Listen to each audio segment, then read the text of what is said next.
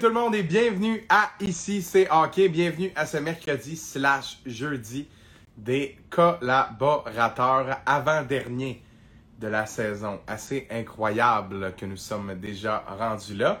Alors que le Canadien de Montréal, comme vous le savez probablement, est en finale de la Coupe Stanley contre le Lightning de Tampa Bay. Et euh, on se demande bien où cette série-là va nous mener. Alors que Tampa mène maintenant 2 à 0.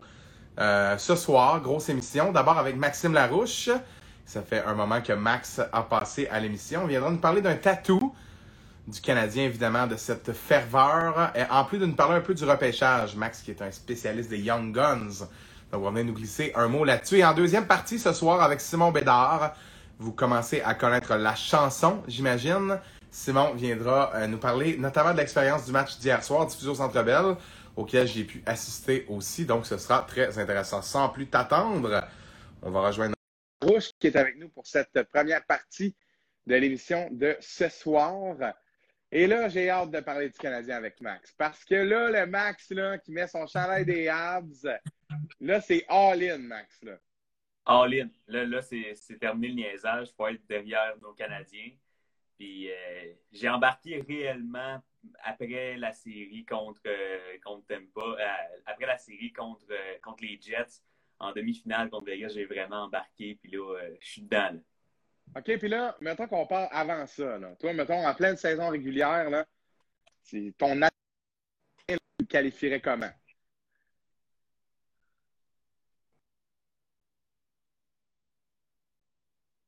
Oh, on a un petit bug avec Max.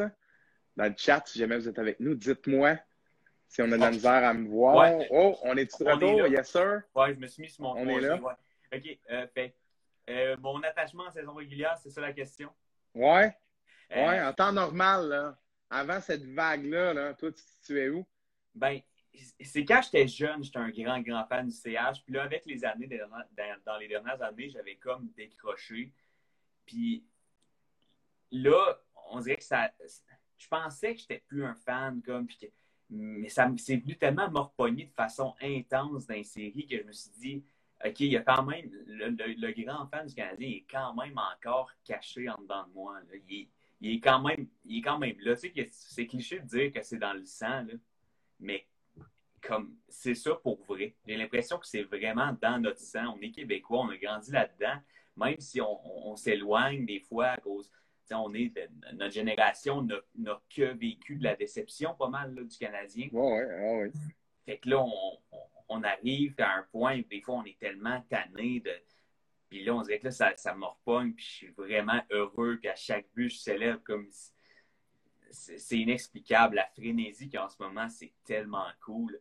Euh, j'aime tellement ça euh, quand, quand c'est possible de, de, sortir au resto, aller écouter la game, avec la renaissance, l'après-COVID tranquillement aussi. Ben c'est insane. Même si pendant la saison, je n'étais pas tant un fan.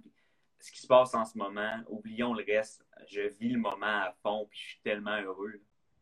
Puis j'adore les mots que tu mets là-dessus, Max, parce que j'ai l'impression que euh, c'est une histoire qui est connue pour tellement de fans du Canadien de notre génération, c'est-à-dire euh, d'avoir grandi en voulant donner une chance à cette équipe-là euh, en attendant un jour de peut-être revivre ce que les, générations euh, précédentes ont vécu, euh, sans, au début de notre vingtaine, jamais avoir passé près de pouvoir célébrer un championnat ou quoi que ce soit. Est-ce que tu dirais que, est-ce que d'après toi, en fait, il y a beaucoup de jeunes fans qui avaient jeté la serviette au courant des dernières années, qui ont vraiment reconnecté là, avec cet amour-là qui, au fond, est, toujours à quelque part, là, tu sais, dans le ben, coin du cœur, là.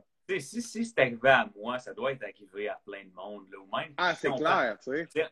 Tu as dit jeune fan, mais il devait y en avoir des, des hommes de quoi, 40 ans, peut-être, qui ont vécu euh, dans leur adolescence la dernière coupe, puis que là, euh, après ça, c'était déception, déception, déception, puis que là, ça vient les chercher. C'est sûr qu'il y en a plein. Puis moi, honnêtement, même l'an prochain, je, je, vais, je vais rester accroché fort probablement aux Canadiens avec ce qu'on vécu, avec ce qu'on est en train de vivre là, avec, euh, avec le, bonheur que je vois que ça peut m'apporter, le Canadien de Montréal. Je me verrai mal l'an prochain, me considérer fan d'une autre équipe. Je pense que ça vient juste me confirmer, ça, ça, vient, ça, ça vient me rechercher. Puis, on parle des, des, points positifs que ça va avoir sur les jeunes Canadiens, sur les joueurs autonomes, mais je pense que sur le, le fanbase aussi, pour vrai, dans le sens où euh, ça, ça, va être dur de décrocher de cette frénésie-là, je pense, à moins que là, ça prenne, si on tombe dans la misère pour 10-15 ans, ça se peut qu'à un moment donné, on, hmm. décroche, mais mais en ce moment, je ne vois pas comment euh, l'an prochain, je pourrais décrocher de cette équipe-là. Puis, à quel point tu penses que ça a relié le, Québec dans une période où j'ai beaucoup aimé quand tu as parlé de ça, dans cette espèce de renaissance-là après COVID où tranquillement les contacts entre les autres sont moins tabous, euh, deviennent acceptés socialement. On, commence à avoir le droit de voir d'autres gens et de partager certains moments. Euh, là, le Canadien de Montréal qui, miracle après miracle, se rend en finale de la Coupe Stanley et ravive la flamme de certains partisans, comme toi, comme moi, qui, qui, a toujours resté accroché au Canadien à regarder presque tous les matchs, mais sans nécessairement, tu sais, là, il y a vraiment un. Tu as sûrement vu ce que j'ai mis sur les médias sociaux quand j'ai assisté au match 6 où ils ont gagné. Puis en tout cas, il y a vraiment quelque chose qui revient, là, tu sais, du plus profond du partisan qui vient nous chercher parce que c'est comme ancré dans la culture. Mais tu sais, ma question, c'est penses-tu qu'il y a autre chose qui aurait pu rallier tout le monde comme ça?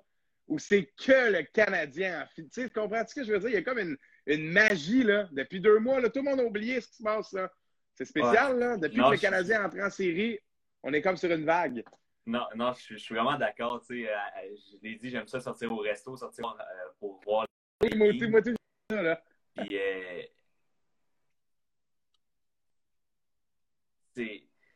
c'est de voir les gens, ça s'explique pas, de voir les gens tous sauter. Puis, je pense pas qu'il y a quelque chose qui aurait pu autant rallier le Québec en ce moment. Puis, comme je dis, c'est tellement beau, c'est une histoire, c'est une belle histoire. On sort, on sort de la période vraiment tough.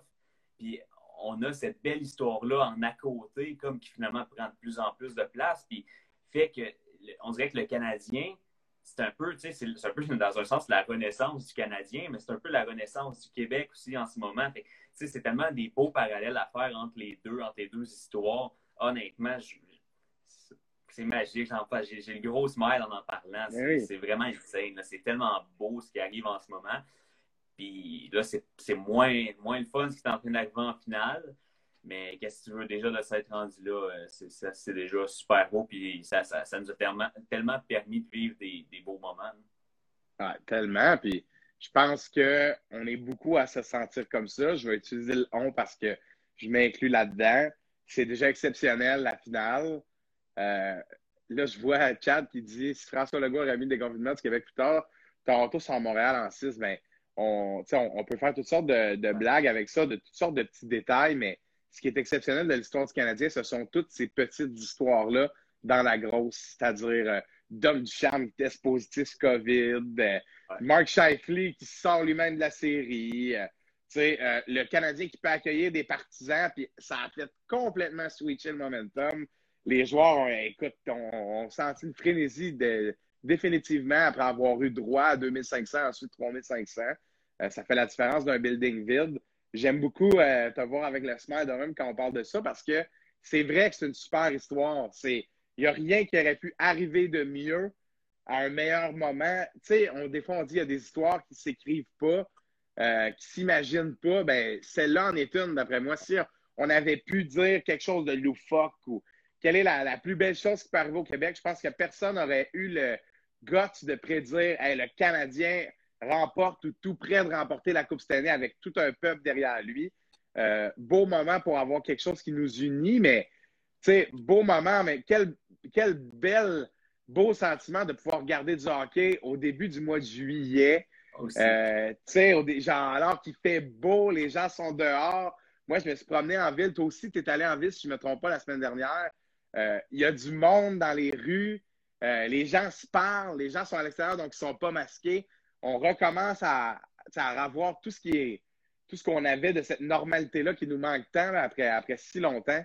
Donc, euh, bref, puis je pense que c'était un bon sujet à discuter avec toi parce que comme tu es entré dans cette vague-là, comme de nombreuses personnes, puis chapeau en même temps, tu sais, parce qu'il n'aurait pas fallu passer à côté et dire Ah, ben non, ben non, ben non. Ben Jusqu'à la finale pour finalement il l'emporte, tu sais, puis d'avoir été l'autre bord tout le long, c'est un peu plate.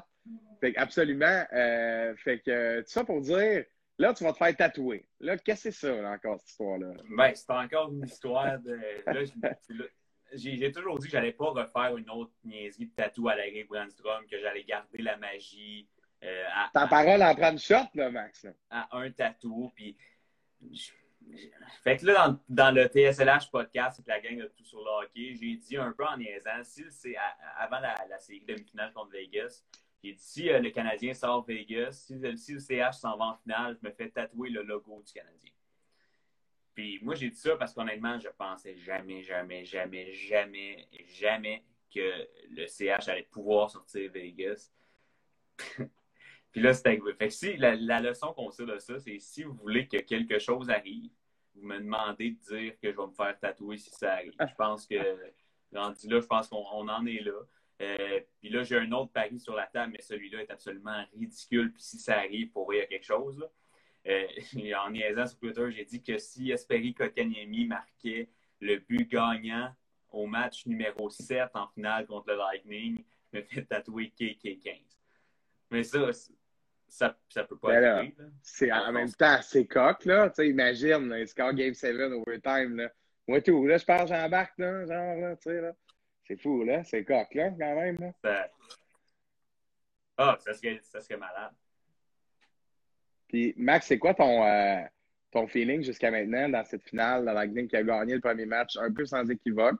Le match d'hier, euh, ils ont joué comme le Lightning de Tampa Bay. Ils ont trouvé un moyen d'aller chercher la victoire sans nécessairement être l'équipe qui menace le plus tout au long du match. Quand ils ont eu des chances, ils ont marqué. Ils ont eu un lead. Quand cette équipe-là mène par plus que deux buts, euh, c'est euh, difficile de revenir contre eux. Euh, tu files comment? Es-tu encore optimiste? je t'entendais tantôt un peu te contenter, c'est-à-dire être satisfait de, cette présence-là en finale, mais est-ce que tu penses que le Canadien a encore réellement des chances de remporter la Coupe? Mais tu sais, hier, j'ai dit, euh, ben, je l'ai dit avant hier aussi, là, le CH, même si le CH joue bien, même si le CH a des chances, le problème dans cette série-là, c'est que euh, tu as un gardien du même calibre que Carey Price l'autre bord. Tu sais, sans rien enlever à Marc-André Fleury, là, qui aurait pu être excellent, mais tu sais, ça, finalement, on ne reviendra pas sur la demi-finale avec l'histoire de avec Leonard. Mais tu sais, là, tu as André Vasilevski qui est. Même si tu connais un gros match, va falloir que tu sois très opportuniste pour marquer des buts contre Vasilevski. Hier, le CH n'a pas été opportuniste. Euh, Vasilevski a été très bon. Puis là, l'affaire, avec une équipe talentueuse comme le Lightning, ben, une équipe comme ça va être très opportuniste. Donc, tu ne peux pas faire des revirements. hier, tu as, beau avoir connu un super bon match euh, en faisant des revirements comme tu as fait. Ben, c'est plate, mais tu vas perdre le match. Ça ne prend, ça prend pas grand-chose pour, faire, pour te faire scorer un but ça prend une petite erreur, une petite seconde, une microseconde de déconcentration, puis tu perds le match. Fait que mon ben, feeling pour la suite, j'aimerais ça être j'aimerais ça être confiant, mais c'est dur de l'être. Euh, premièrement, là, il faut gagner les deux matchs à Montréal. Ça, c'est non négociable. tu dois gagner les deux matchs à Montréal. Puis, est-ce que ça, ça, va, ça, va être, ça va être dur? Sans dire que j'ai complètement perdu confiance, euh, je ne sais pas comment. Ça... Mais je pense qu'on a tous l'impression que le Canadien pourrait manquer de temps. C'est-à-dire, oui, de la belle intensité, oui, des chances de marquer, des tirs au filet. Euh, hier, il y avait de la fougue. Il y avait une énergie. Cette équipe-là ne se laisse pas impressionner. Ils n'ont pas l'air shakés non plus. Ils ont joué un bon match hier, ils sont sortis fort. Ils n'ont pas l'air d'une équipe découragée. C'est une équipe qui est habituée à faire face à l'adversité, qui a toujours été prise comme négligée depuis le début des séries. Donc, moi, j'ai l'impression qu'on se sent tous un peu de la même manière, c'est-à-dire avoir ces deux premiers matchs-là, puis avoir le Lightning qui est une équipe qui est euh, expérimentée non seulement parce qu'elle a gagné la Coupe l'an dernier, mais cette équipe-là est capable de gagner des matchs. C'est son modus operandi. Ce n'est pas nécessairement une équipe qui domine tous les matchs qu'ils jouent, mais ils sont capables de faire la différence, de marquer le but que tu dois marquer pour, euh, pour remporter. c'est pour ça qu'au hockey, beaucoup disent euh, c'est pas toujours la meilleure équipe qui l'emporte, c'est la plus travaillante. Euh, je dirais surtout c'est la plus opportuniste. Les meilleures équipes sont celles qui sont capables de marquer des gros buts au gros moment. Puis gros but, là, en majuscule, c'est le but de Coleman hier. C'est avec six secondes à faire. Dans quel monde chez Weber ne va pas se parquer en arrière de son filet? Un à un sur la route, tu sais, l'arrière, 1-0 dans la série, totalement en possession de ce match-là. Weber se dit, je vais attendre juste assez longtemps que si on fait un, revirement sur notre sortie de zone, ils n'auront pas le temps de faire une contre-attaque. Mauvais jeu de Charrot qui essaye de pincher le puck au lieu de, jouer son homme puis de sécuriser l'homme là-dessus. Puis il arrive ce qu'on ce qu'on a vu hier. Tout ça pour dire, euh, le Canadien va sûrement continuer à sortir fort, va sûrement avoir des chances d'aller chercher des victoires, mais est-ce qu'ils vont manquer de temps du fait qu'ils doivent gagner euh, quatre des cinq prochains matchs? Ils ont le droit à l'erreur seulement une autre fois. Euh, en tout cas, je pense qu'il y a de la pression, sans doute, mais en même temps, euh, le Lightning aussi doit terminer le travail. Puis c'est pas nécessairement chose faite. Le Canadien a été difficile à éliminer, on l'a vu. Puis là, le Lightning, s'il l'emporte demain, euh, vont-ils tomber soft parce que là, c'est 3-0, puis bon, ils vont avoir le feeling, c'est certain qu'ils vont la chercher puisqu'ils ont gagné l'an dernier. Je pense qu'il y a encore beaucoup de scénarios. Moi, j'ai pas complètement, excusez pour le monologue, là, c'est parce que tu buguais, fait que j'attendais que tu nous reviennes. Euh, puis, euh, fait que euh, voilà. Fait que moi, j'ai pas complètement jeté la serviette. J'ai encore espoir. Je pense qu'il y a encore de la magie qui se peut. Puis, je fais juste dire, imaginez le Canadien de Montréal remonte, puis remporte la Coupe Stanley euh, en 6 ou même en 7. ce serait absolument fantastique. je pense que c'est encore possible de voir ça arriver avec le retour du coach. Euh, avec l'énergie qui va changer au Centre Bell, les gens vont y croire dans le building demain. Les gens vont y croire. Les gens vont supporter le Canadien. Le Max a un petit problème technique, sera de retour avec nous dans quelques instants. Je salue Simon Bédard, notre prochain collaborateur en passant qui est là avec nous. Donc, euh, bref, de mon côté, c'est encore possible. N'abandonnons pas parce que euh, le Canadien de Montréal nous a montré que tout est possible. Ils sont capables de grandes choses. Et euh, surtout, mais surtout, imaginez, le scénario de la Saint-Jean, c'était trop beau pour être vrai. Puis, c'est arrivé. Euh, le scénario de cette Coupe Stanley-là l'est un peu aussi, mais euh, pour vous dire comment je me sentais au Centre Bell lorsque l'Économie a marqué à quelques mètres de moi, moi, j'arrivais pas à croire que le Canadien venait de réussir ça un peu comme Max le disait, euh, moi, je ne pouvais pas concevoir. C'était possible que le Canadien batte les Knights. Finalement, c'est arrivé. Fait que là, je me dis 0-2, OK, mais ils nous ont mangé, mais en même temps, pas 8-0 au premier match. On a joué un bon match hier. On gagne demain, c'est 2-1. Euh, à 2-1, euh, tout est possible. Puis, ce groupe de joueurs-là, comme beaucoup d'équipes dans l'histoire des séries de la Coupe Stanley, ont une énergie derrière eux sentent qu'il y a une magie avec leur groupe, que, qui sont l'équipe Cendrillon. Là. C'était pas sur papier l'équipe qui était censée se rendre là, qu'ils ont réussi à trouver un moyen. Puis là, c'est comme la dernière chance. Est-ce qu'on peut opérer cette magie-là, travailler en équipe pour être capable de remporter les grands honneurs? Parce que déjà, ce, sont de beaux honneurs d'aller chercher un trophée, le premier trophée Campbell de l'histoire, parce que le Canadien n'a pas eu la chance de jouer pour, euh, pour ce trophée-là souvent. Mais euh, bref, en tout cas, je pense qu'il y a quelque chose avec la série qu'on vit présentement. Mais tu l'as bien dit, Vasilevski est un homme très dangereux devant son filet. Et euh, ce sera à suivre pour cette série-là. Max, pour notre dernier segment ensemble et dernière partie du segment de ce soir, j'aimerais ça qu'on parle un peu du draft. Euh, ton segment s'appelle Les Young Guns. Euh, avec l'année qu'on a connue et dans le timing du podcast, on n'a pas nécessairement eu besoin ni, à part pour le championnat mondial junior qui était un mois avant le début du podcast. Donc voilà, on n'a pas nécessairement eu besoin euh, de, parler ou de décortiquer certains profils de jeunes joueurs. Là, tu en as préparé quelques-uns qui sont tes chouchous, puis j'aime tes explications habituellement. D'habitude, j'aime ça, puis moi, je ne connais pas beaucoup les, euh, les espoirs pour cette année, à part à NHL que Joshua Roy sort encore dans le top 10. Fait que d'après moi, c'est pas ça. Fait que parle-moi donc un peu de ça. OK, ben, premièrement, c'est ça, tu l'as dit, c'est des chouchous un petit peu parce que j'ai pas, honnêtement, à date, je suis pas mal en retard sur, euh, sur, comme tout le monde, j'ai l'impression. Ouais, ben, oui, puis même plus que ça. C'est possible quand même. Il y en a beaucoup sur Twitter qui sont beaucoup avancés. Moi, cette année, j'ai pris ça plus relax. Puis là, je commence à, plus regarder des vidéos. Puis euh, surtout de mes chouchous, justement, je m'amuse. Je pense pas nécessairement faire de top 32 cette année. Je regarde ceux que je, préfère. Mais bref, c'est ça. Je vais en, en présenter quelques-uns aujourd'hui.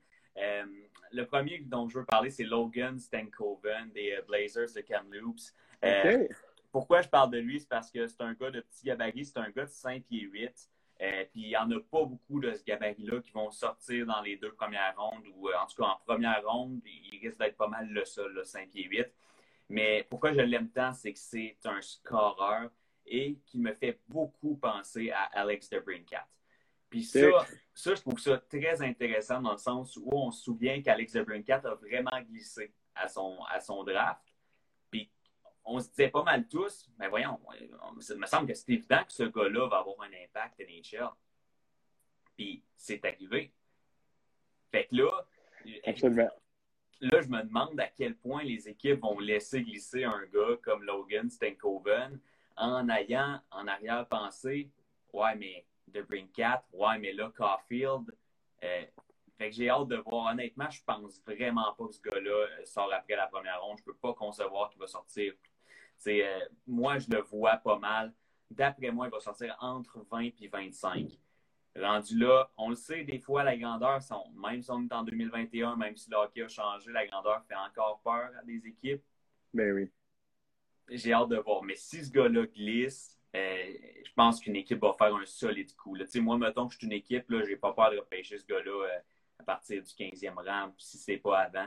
C'est un gars, quand tu as l'instinct du scoreur, et que tu as un talent comme ça, let's go. Moi, je saute sur un gars comme ça. Donc, c'est pas mal mon chouchou numéro un du draft. Euh, Logan Stankoven, retenez ce nom-là. malheureusement, j'aimerais pas tant le voir à Montréal parce qu'on a déjà Carfield dans le même type de moule. Ah, je ne dis pas qu'il a le même talent qu'un Caulfield, mais ça reste le même moule. Donc, euh, par contre, un gars que j'aimerais peut-être voir à Montréal s'il glisse jusque-là, je pense que ça va arriver, c'est le défenseur des remparts de Québec, Evan Noss, qui est un de mes ben, aussi du repêchage. Est-ce que c'est le frère de Morgan? Euh, je ne crois pas. Ça s'écrit pas pareil, hein? Je ne crois pas. OK. Mais non, tu l'aurais su. Tu l'aurais su, fait que non. Ouais, mais des fois, je suis mêlé un peu. OK. Mais Evan Noss, puis lui, ce qui est, ce qui est intéressant, c'est que l'année prochaine, les remparts vont avoir une sucrée de belle équipe. Et que Evan Noss va avoir la chance d'être un pilier de cette équipe-là, donc va être très intéressant à, suivre. Je pense que ça va être un défenseur très dominant à 18-19 ans dans la GMQ. Puis c'est un gars que je vois sortir fin première ronde, début deuxième ronde, donc dans les rangs où le Canadien va sélectionner avec son choix de première ronde.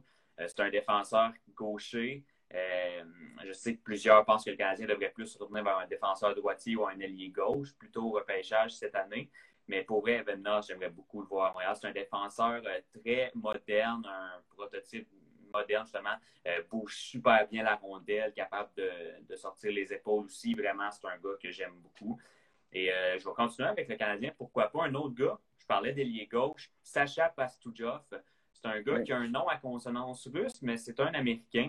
Puis c'est un gars qui a été très bon au dernier euh, championnat mondial, euh, ben, en fait, tournoi mondial des moins de 18 ans, euh, disputé il y a quelques semaines, quelques mois.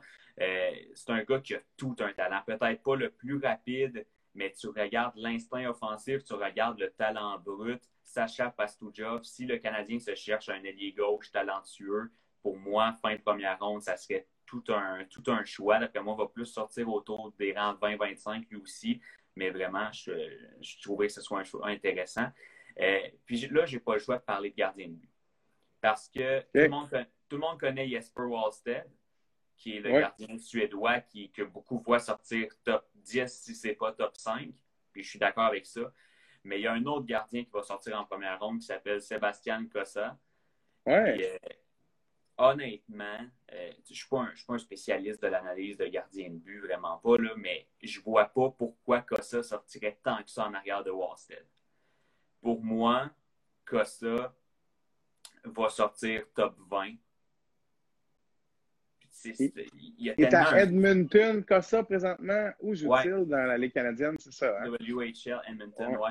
Puis, euh, il, est, très, très grand. Il est très gros. c'est un gros gardien, hein, ouais. Mais en même temps tellement rapide, tellement athlétique, tellement combatif pour vrai. Et tu me demandes lequel va avoir une meilleure carrière entre Wasted puis, puis lui, là, je suis même pas certain à 100 Je ne mettrais pas tant d'argent là-dessus.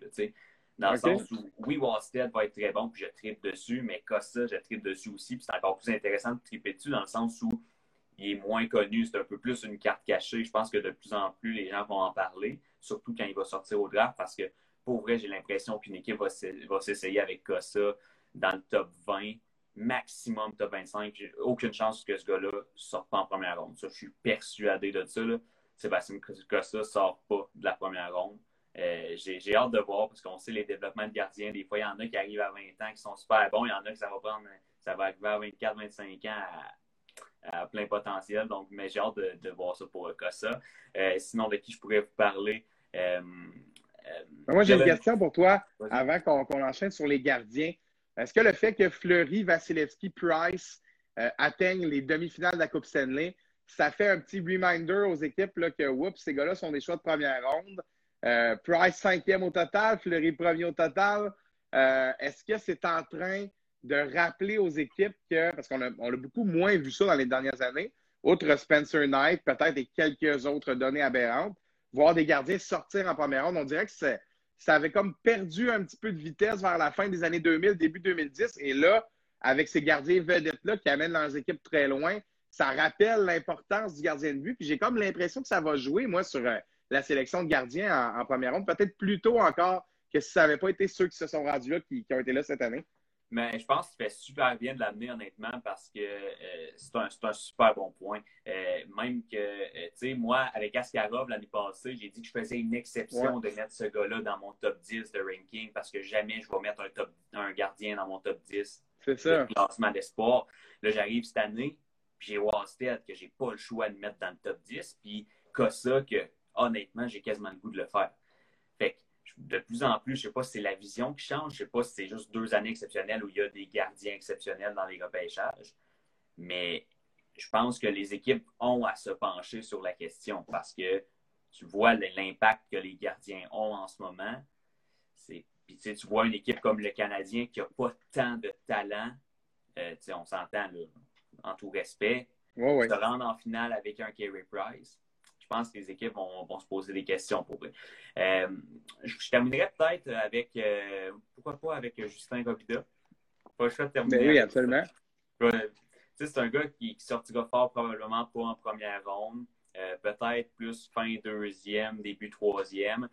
moi, c'est sûr qu'il va être plus haut que ça sur ma liste parce que c'est un, un kid que je regarde jouer, que j'ai regardé jouer à tous ses matchs juniors avec les Foreurs, que je connais personnellement aussi. J'adore sa maturité en connaissant le gars, je sais à quel point il prend ça au sérieux, puis à quel point c'est un professionnel déjà à son âge. Euh, c'est un chouchou parce que son jeu est tellement mature déjà à son âge. Je ne peux pas croire qu'en continuant de jouer le même, en continuant de peaufiner toutes les facettes de son jeu, puis avec un talent comme ça, ce gars-là va percer dans l'alénage. J'en suis absolument convaincu. Je ne vois pas comment le contraire pourrait arriver, ne serait-ce qu'avec son professionnalisme, puis sa arme, puis son désir de gagner. Euh, Justin Robida, si une équipe en le sélectionnant fin deuxième ronde, début troisième, là, je suis pas mal certain que c'est une équipe qui va être très, très, très satisfaite de son pic. Puis tu nous as déjà euh, parlé en très bien justement de ce joueur-là, de son implication, son désir de, gagner, puis euh, définitivement aussi de ses aptitudes. on souhaite bonne chance hein, aux joueurs de la Ligue d'hockey junior major du Québec, particulièrement mm. à Justin Robida. bonne chance à lui en espérant qu'il sorte à un endroit qui, qui fasse son affaire. J'ai eu l'occasion de repêcher plusieurs fois à NHL. Ah c'est des gars qui ont des photos, c'est toujours nice. Donc, le premier dont tu as parlé, rappelle-moi son nom. Logan euh, Stankoven. Ouais. Ça? Ben, lui, lui, là, il est attaquant top 9. Il sort en 6-7e ronde. Ah lui, je sais c'est qui. Exemple, Sébastien Cossa, il est partant moyen. En tout cas, là, je vous dis, les, les potentiels d'un NHL, je ne suis pas en train de faire des parallèles avec la vraie vie, mais moi, j'aime apprendre à découvrir les, les espoirs, puis euh, repêcher des gars qui ont des photos alors qu'on peut, pour avoir le plus de gars avec des photos possibles. Donc, tu en as quelques-uns. Wallstead n'en a pas, mais, euh, mais il sort très tôt, lui aussi, dans, ce repêchage-là. Donc, euh, en tout cas, c'est juste un petit parallèle pour montrer qu'il y a certains joueurs qui, qui, justement, il y a très longtemps, là, étaient classés très haut, puis ont réussi à maintenir ou ont perdu un peu du galon en vue du prochain repêchage. On sait que ça va être un classement qui va être particulier, du moins à cause des saisons annulées là, dans la OHL, la WHL et dans toutes sortes d'autres ligues, les déplacements qui ont été réduits, etc.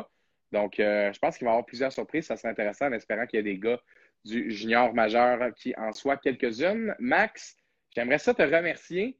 C'était ton dernier passage avec nous. Le podcast termine la semaine prochaine. Merci pour cette belle saison-là. Ça a été vraiment un plaisir. On a eu bien du fun. On ne se connaissait pas beaucoup avant de débuter. je pense qu'on a appris à se connaître aussi en jasant dans, nos discussions. ça a super, ça a super bien, dis-je bien, cliqué. Euh, je te remercie pour ton implication. Ça a été vraiment très apprécié. Ben, merci à toi. Un super beau projet. Je trouve ça nice. Je l'écoute de temps en temps quand ça donne. Puis j'aime bien les, interventions de tout le monde. Puis je m'excuse à toi pour les petits problèmes techniques. Ah ben parce que là, je suis dans une nouvelle chambre à Québec. Puis euh, le Wi-Fi, ça a l'air qu'il n'est pas super. Mais euh, non, pour vrai, merci beaucoup ben, de, la tribune que tu m'offres ici. Toujours très nice de parler de hockey. Puis euh, go Abs go. Go Abs go, certain. Puis Max, en terminant, on va revenir avec un concept l'an prochain où on va avoir deux collaborateurs donc, ça va être moins du one-on-one pendant 30 minutes, moins monotone, plus de discussions. De... On va même se retrouver jusqu'à quatre à certains moments. Donc, euh, tout ça en direct, encore une fois, sur Instagram. Fait que ça promet pour, euh, pour la prochaine saison. De retour pour la prochaine saison de hockey. Merci, Max, pour euh, ton passage avec nous. Toujours intéressant. Puis, j'ai bien hâte de parler de Logan Stankoven au début de la prochaine saison. Il va faire le club première année. Tu sais. Je ne penserais pas, mais il va dominer le junior. Hâte de voir ça. Salut, Max. Attention à toi. C'était Maxime Larouche, coordonnateur, dis-je des médias sociaux des Foreurs de Val d'Or. Dernier segment pour Max, notre collaborateur avec nous euh, pour cette saison. Merci à lui. C'est un gars ultra easy-going, euh, relax, euh, avec qui c'est facile de discuter. on a échangé ensemble tout au long de la saison. Il n'y avait pas de, pas de longueur, pas de moment où on ne sait pas trop où aller. La discussion coule vraiment très bien. Donc, j'ai beaucoup apprécié notre collaborateur Maxime Larouche qui nous a donné un aperçu aussi de ce qui s'est passé dans le junior au cours des dernières séries. Donc, euh, merci à lui et on se retrouve l'autre côté de la pause pour notre deuxième segment de la soirée avec Simon Bédard. À tout de suite.